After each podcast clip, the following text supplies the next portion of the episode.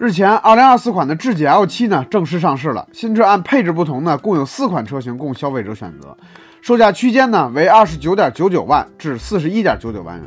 作为一款中期改款的车型啊，新车在外观跟内饰方面呢没有太大的变化，主要呢是在智能化跟舒适性的配置上呢进行了一些升级。首先呢，新车新增了这个双激光雷达，前视摄像头呢也从500万像素呢提升到了800万。车机的芯片呢，也升级为了这个英伟达的 ONX，。硬件上的升级呢，让车辆在智能化方面呢有了全面的提升。比如城市 NOA 功能呢，就比之前用起来更好用、更舒心了，并且呢还新增了一个一键 AI 代驾功能，包括一键泊车、一键贴边、一键脱困、一键寻迹，真正的解决了这个最后一米的用户痛点问题。此外呢，通行模式这个先行版还可以实现红绿灯的这个识别、直行路口的自动通行等功能，并且做到了随时能用以及全国都好用。其次呢，新车的全画幅数字座舱呢也是亮点颇多，比如屏幕的屏占比呢就提升了百分之十，让用户呢看看起来更爽，并且新增了这个雨夜模式，通过这个摄像头跟 AI 算法呢，能把周围的路况呢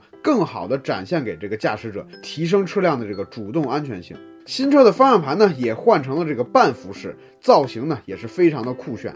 后排座椅的坐垫长度呢也增加了三厘米，并且配备了电动可调腿托、椅背调节、腰间分区按摩等功能，让后排座椅的乘客舒适性呢也得到了相应的提升。